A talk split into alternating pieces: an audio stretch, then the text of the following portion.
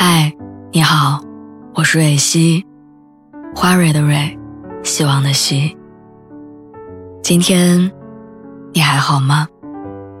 你可以在微信公众号和微博中搜索“蕊希”，每天晚上我都会用一段声音陪你入睡。听完今天的故事，祝你晚安，做个好梦。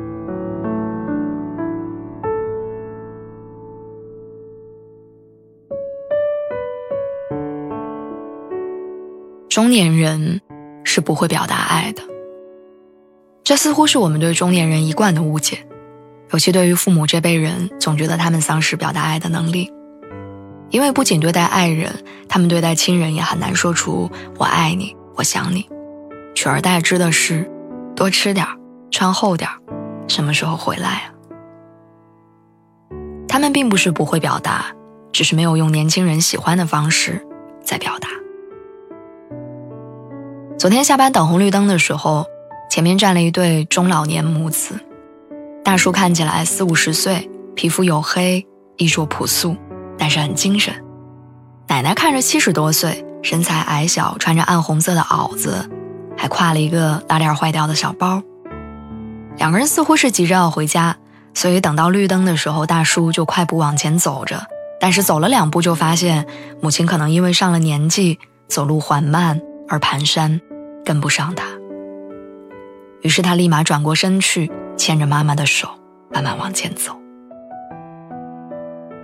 平时过马路看到的都是情侣、家长、小孩儿牵着手，这是我第一次看到一个中年男人牵着母亲的手，所以觉得感动。只是过了马路之后，大叔又慢慢松开了，和妈妈并排走着。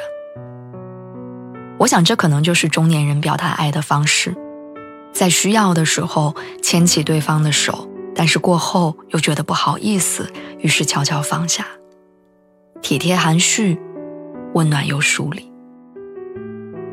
之前在网上看到过一个喜剧节目叫《站台》，讲述了一个父亲在火车站送儿子离开的场面，儿子临走之前多次想要跟父亲来一个拥抱，可是父亲就是不好意思。他一会儿要去给儿子买点橘子，一会儿又扯其他话题，说来说去，就是做不到给孩子一个简单的拥抱。他似乎是很多父亲们的常态，不会矫情的告白，排斥肢体的接触，就连舍不得的情绪都不敢直接表达。他们习惯于压制自己的情感，也习惯把爱转换为具体的行为。